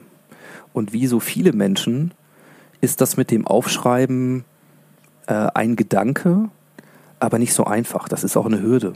Ja? Also kann man das überhaupt so schreiben? Äh, beim Schreiben haben wir auch immer das Gefühl, das muss dann aber auch schon ja quasi zu Ende gedacht sein und auf den Punkt und so weiter. Ähm, das kann halt nicht jeder. Erzählen kann aber grundsätzlich jeder und für viele ist das einfacher. Und da entstand die Idee zu sagen, ja, vielleicht ist er mein erster äh, Prototyp, mein erster ähm, Porträtant. Und wir haben dann zum Teil auch am Anfang erstmal gemeinsam in Sessions überlegt, ja, wie könnte man das angehen, ähm, wie könnte es funktionieren und haben uns dann halt entschieden, einen sehr natürlichen Prozess zu haben. Also nicht, hier sind äh, folgende sieben Themengebiete und in diesen sieben, Themen, sieben Themengebieten gibt es dann jeweils irgendwie fünf Leitfragen und die arbeiten wir jetzt mal von vorne nach hinten durch. Sondern ich habe ihn am Anfang einfach gefragt, was sind Begegnungen und Momente seines Lebens, die er als Highlight bezeichnen würde und an die er sich spontan erinnert. Und da sind wir losgelaufen im, im Gespräch. Und dann hat sich daraus im Grunde etwas entwickelt, bei dem ich sehr froh bin, dass er auch zugestimmt hat, dass das veröffentlicht werden darf. Also es war von vornherein eine Audiografie, die er nicht für sich und nur für seine Familie erzählt hat, sondern in dem Wissen und Bewusstsein, dass es öffentlich ist und wer auch immer möchte, ähm, das dann eben hören kann.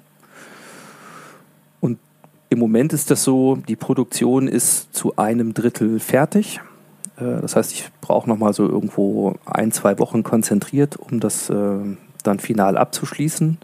Und dann bin ich natürlich sehr gespannt, was diese Arbeit ähm, dann auch an Resonanz bringt. Und aus diesen Erfahrungen habe ich mich dann sozusagen weitergerobbt und mittlerweile gibt es eben andere Menschen, die das angefangen haben mit mir als Projekt und die Motivation ist zum einen die, dass es Menschen aus der Familie sind, meistens sozusagen die mittlere Generation der, der Söhne oder Töchter, die äh, zu mir kommen und sagen, ich würde gerne, dass mein Vater, meine Mutter oder beide ähm, aus ihrem Leben erzählen und dass diese Dinge, diese Familiengeschichten äh, nicht verloren gehen. So, das ist ein, ein ganz naheliegender, ähm, auch sehr, sehr typischer Startpunkt für, für so ein Gespräch. Und die zweite Sache ist die, dass es ein Geschenk wird für jemanden, der gar nicht jetzt irgendwie am Ende seines Lebens steht, vermeintlich, sondern irgendwo mittendrin, aber schon mit reichlich Lebenserfahrung. Also mal als Beispiel, ähm, ich habe eine Produktion, da ist der Anlass der 60. Geburtstag ähm, von einem Geschäftspartner. Und die anderen Mitgesellschafter und Partner haben sich ähm, überlegt, was sie ihm quasi zum 60. Geburtstag schenken. Und der bekommt dann auch tatsächlich am Ende eine Schallplatte, also ein Doppelalbum, Vinyl, äh, quasi das Doppelalbum seines Lebens. Das heißt, wir führen dann eben Gespräche, äh, die ihn porträtieren in, in seinem Leben, in seinen aktuellen Gedanken, aber auch in seinen Gedanken und Vorhaben über die Zukunft.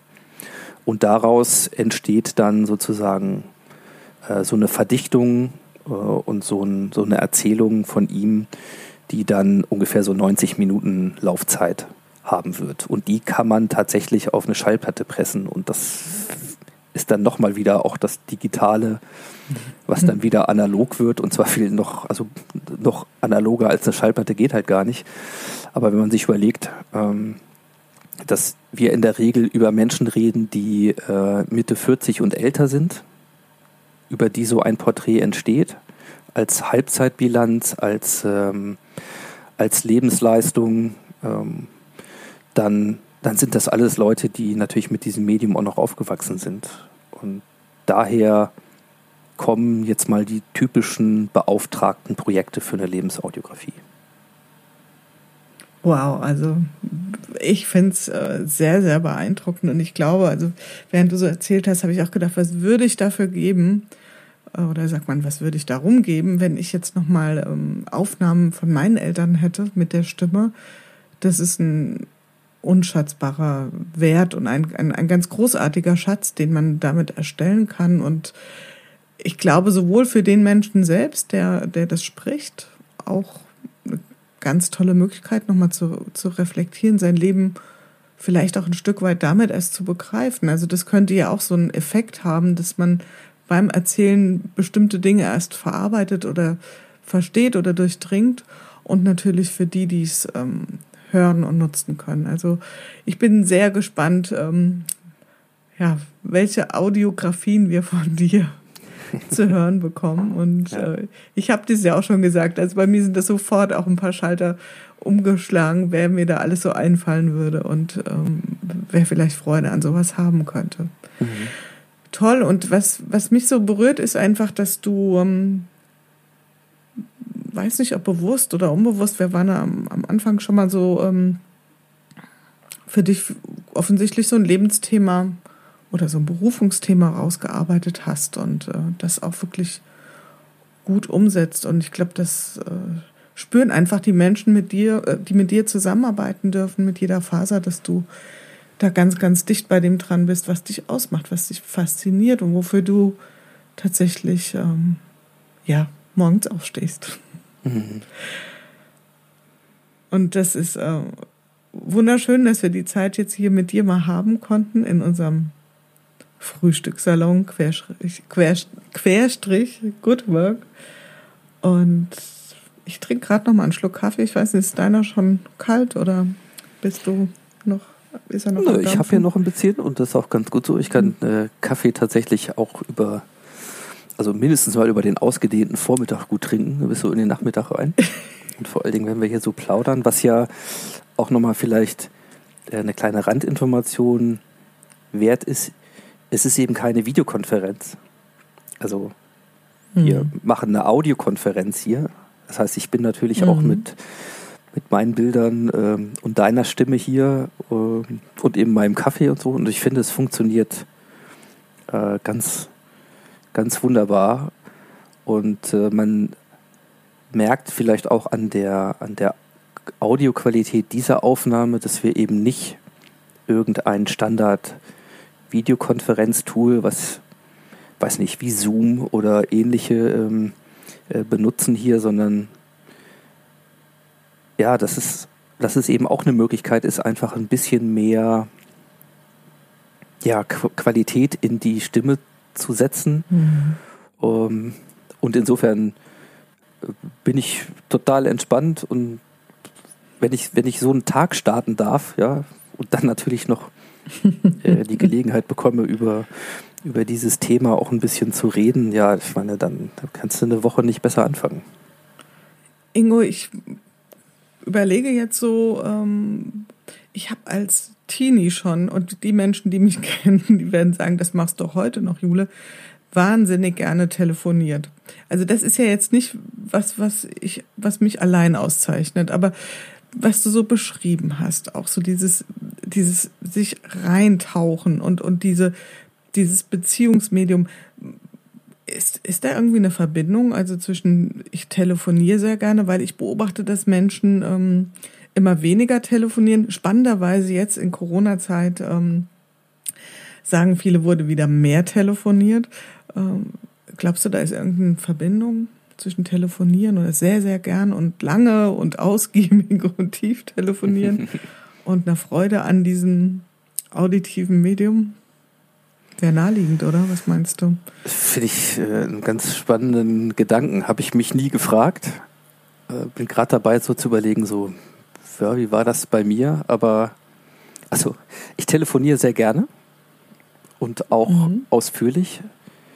Also meine, meine Kinder die sind äh, so sieben und zehn, ja, die, die wissen das und die sagen auch, wenn sie mein Handy haben wollen, wenn sie da irgendwas daddeln wollen und ich sage, ich muss nochmal telefonieren, dann wissen sie, das dauert meistens länger. Ähm, also ja, für mich würde ich das so sagen. Ich telefoniere auch sehr gerne. Ähm, und es gibt noch zwei weitere Beobachtungen beim Telefonieren vor allen Dingen, wenn man ein Headset hat, ja, dann ist ja im Grunde auch dieser Nebenbei-Charakter äh, eben nicht nur zuhören, sondern auch noch erzählen. Also dass es sozusagen in beide Richtungen funktioniert, aber das, das Setting ist sehr ähnlich, glaube ich. Und ich habe gerade überlegt, wie, wie ich das sonst noch so handhabe. Also ich habe ja manchmal Leute, die auch sagen, ja, das Audiomedium, ähm, das wird immer normaler, weil zum Beispiel sich bei WhatsApp die, das Medienverhalten verändert. Also die Leute mehr Voice Messages schreiben zum Beispiel. Und da stelle ich zum Beispiel fest, also wenn ich wenn ich in diesem Kanal unterwegs bin, dann ist mir das nach wie vor lieber, äh, mir schreibt jemand irgendwas, weil ich dann zum Teil ja Sachen anhören muss, aber ich kann erstens nicht zurückfragen und zweitens äh, ich will, ich, also ich gehe da anders mit um als zum Beispiel vielleicht eine junge Generation, also wenn ich die Dinge abhöre, weil ich nicht weiß, was kommt, dann ist mir Vertraulichkeit ein hohes Gut. Und dann würde ich das jetzt nicht im Bus fahrend einfach mal so auf Lautsprecher machen, weil ich ja nie weiß, was kommt. Ja? Und weil ich die Leute ja auch nicht nerven will. Äh, erlebt das aber manchmal, dass das für andere selbstverständlich ist. Also telefonieren sehr gerne. Bei Audio-Messages zum Beispiel bin ich eher total verhalten, obwohl es ja eigentlich auch die Audioform einer Message ist. Aber insofern weiß nicht, hätte ich Lust, da noch mal ein bisschen genauer drauf zu gucken, wie ich das so habe. Finde ich auf jeden Fall einen spannenden Ansatz. Das, ja, wie du das jetzt sagst, also bei mir ist es auch sehr ambivalent, diese Audiosprachnachrichten auf WhatsApp. Das ist einerseits, ja, schön, die Stimme zu hören unter Umständen. Auf der anderen Seite hat es auch ganz schnell so die Qualität, da hat jemand keine Lust, einen längeren Text zu tippen und hebe der die Hand, äh, wer das nicht auch schon mal gedacht hat. Meine ist schon mal unten, falls du es jetzt nicht siehst. Also das mag ja auch ein Hintergrund sein. Und ja, ich glaube, dass ähm, dieses Synchrone, also dieses direkte Feedback, was ich ja in einem Telefongespräch bekomme, das entfällt komplett und das, damit ist der Zauber ja weg. Also das, was ja ein Telefongespräch ausmacht, äh, nämlich das Dialogische und die Beziehung herzustellen, das ist mit einer simplen Sprachnachricht natürlich nicht geschaffen. Ja, es gibt auch noch einen anderen Gedanken, der mir gerade dazu einfällt. Und zwar, das, was ja häufig gesagt wird, ist, vor allen Dingen im beruflichen Kontext, geht es ja um die Frage von Effizienz. Also wie effizient ist ein Telefonat? Können wir das nicht auch kurz, ne, beispielsweise im, mhm. im Messenger-Chat machen und dann können andere mit reingucken und so weiter. Und das ist in bestimmten Situationen ist das genau richtig. Aber ich merke, dass ich in meiner Entwicklung, im Grunde auch in meiner Unternehmerentwicklung zu Agenturzeiten und in, in Transformationsthemen immer sehr stark auch als gelernter Ökonom ja, ähm, mit diesem Effizienzparadigma leben musste und immer damit gehadert habe.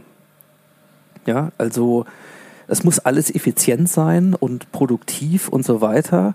Und ich mal gemerkt habe, ja, weiß nicht, ich ticke, glaube ich, gar nicht so. Und das hat schon Auswirkungen gehabt, dass wenn ich eine lange Taskliste habe, ich mich manchmal einfach dazu zwingen muss, jetzt dann eben auch die Dinge zu machen, aber ganz häufig auch intuitiv gesagt habe, oh, ich weiß, hier steht was mit Prio A, B, C, aber da unten steht was mit D und darauf habe ich eigentlich gerade Lust und dann habe ich das gemacht. ja, so, also Effizienz, das ist immer irgendwo immer eher so ein, so ein Druck von außen und vielleicht auch deswegen telefoniere ich gerne oder mache lange Gespräche, weil ich eigentlich einen Raum liebe, in dem dieser Zeitdruck nicht herrscht und ich mich dann persönlich einfach wohler fühle. Und ähm, da muss man immer eben gucken, ob das dann für die anderen auch so passt. Aber wenn ich es mir aussuchen kann, dann hätte ich gerne ja ein Frühstückstisch, keinen Anschlusstermin, ein paar gute Gesprächspartner und Gedanken äh, und eine Tasse Kaffee und dann bin ich eigentlich total glücklich und mehr, mehr brauche ich eigentlich gar nicht zum Leben. Und diese Dinge vielleicht manchmal dann auch aufzunehmen, um das, was sich daraus entwickelt, mit anderen teilen zu können. Also das Bewahren ist bei Audiografie sicherlich ein wichtiger Punkt, aber bei, bei Podcast äh, und bei vielen, sage ich mal, anderen Reflexionen ist der unschätzbare Wert, dass man eben andere in diesen Gesprächsraum einladen kann. Zwar asynchron, aber man kann. Und man kann ja auch Reaktionen auf das Gehörte dann wieder zusammenführen, also ein Telefonat führen mit jemandem, der unseren Podcast gehört hat. Ne? Und so gehen diese, diese Resonanzen eben weiter. Also das, ja, das ist es schlichtweg. Und alle anderen Facetten meines Lebens, die, die waren eigentlich nur Vorausbildung, um das jetzt tun zu können. Ganz egal, ob es eine Coaching-Ausbildung, das, die Marketing-Erfahrung, die unternehmerische Eigenschaft oder von mir aus das Sendungen aufnehmen als Kind äh, vorm Kassettenrekorder waren. Das waren alles Vorbereitungen, um jetzt hier irgendwo sich vortasten zu können. Wunderbar. Wow, ja, ganz, ganz ähm, schön, dich da jetzt auch mit den Ohren und dem Herzen sozusagen ähm, zu begleiten oder begleiten zu dürfen über die Zeit, die wir jetzt zusammen gesprochen haben. Und ähm, wir haben ja auch schön unserem Thema Raum gegeben, haben über das Podcasten gesprochen und äh, was uns da bewegt, wie wir zueinander gefunden haben und äh, deine Leidenschaft, die Audiografie, ein ganz, ganz neues Feld, also ich glaube, da bist du auch wirklich unique mit aufgestellt. Also ähm, und auch welche Form ähm, oder welche Möglichkeit für Beziehungsgestaltung einfach in diesem auditiven Raum entstehen kann. Also was, was das mit uns als Beziehungsmenschen auch macht. Und ähm, das ist, glaube ich, auch was, was uns beide auch sehr verbindet, also dass wir das teilen. Und insofern ja, gucke ich jetzt schon mal so ein bisschen Richtung, der Frühstückstisch wird langsam hier schon abgeräumt und gucke auch ein bisschen um die Ecke auf die Uhr, ohne da zu sehr der Effizienzheimer sein zu wollen. Lieber Ingo, ich bedanke mich ganz, ganz herzlich heute fürs, fürs Gespräch, für den Dialog, für das, äh, für die Zeit, die wir oder die ich auch mit dir teilen durfte und für deine vielen klugen und tiefen Gedanken zu dem Thema, was, was macht Auditives sozusagen mit uns. Und ja, ich freue mich nun wirklich, wirklich, wenn wir uns endlich dann auch mal physisch sehen und äh, dann können wir diese ganzen Bilder, die wir im Kopf haben, auch mal abgleichen. Und also in diesem Sinne, ganz lieben Dank und hab einen wunderschönen Tag noch. Ja, ich danke dir äh, für die Zeit und äh, für den Raum und deine Fragen und auch deine eigenen äh, Erzählungen. Es ist halt letzten Endes immer eine Co-Produktion, selbst wenn man hier vielleicht ein bisschen die Rollen als Gastgeber oder Gast verteilt. Es äh, war mir ein außerordentliches Vergnügen.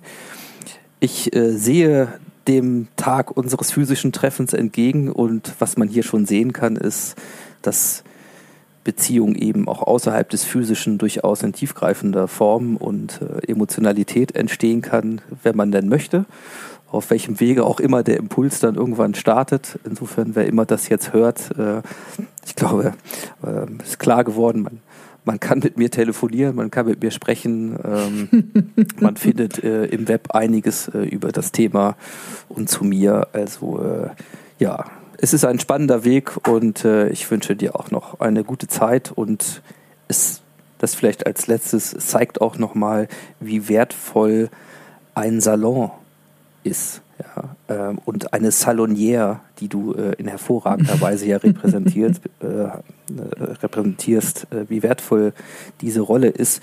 Und man kann das für einen Zufall halten, äh, man muss es aber nicht für einen Zufall halten, dass die Hochzeit der Salons die 20er Jahre waren im letzten Jahrhundert und hoffentlich auch in diesem wieder werden. Das nehmen wir auf jeden Fall gerne mit, oder? Aus den vergangenen 20ern. Ja, liebe Hörer, vielen, vielen Dank für eure, für euer Mit dabei sein, für euer Zuhören oder Hinhören und ähm, für diese ja, Sonderfolge. Es war ja nicht wirklich heute eine Corona-Chronik, sondern es war unser Frühstückssalon. Und ich freue mich wieder sehr, wenn wir uns mal wieder physisch begegnen im Frühstückssalon. Und ansonsten natürlich auch, wenn ihr wieder einschaltet, wenn es heißt ähm, Corona-Chronik berichtet, was am Tag X plus was auch immer ansteht, gerade passiert in der Arbeitswelt. Passt gut auf euch auf und habt ein schönes Wochenende.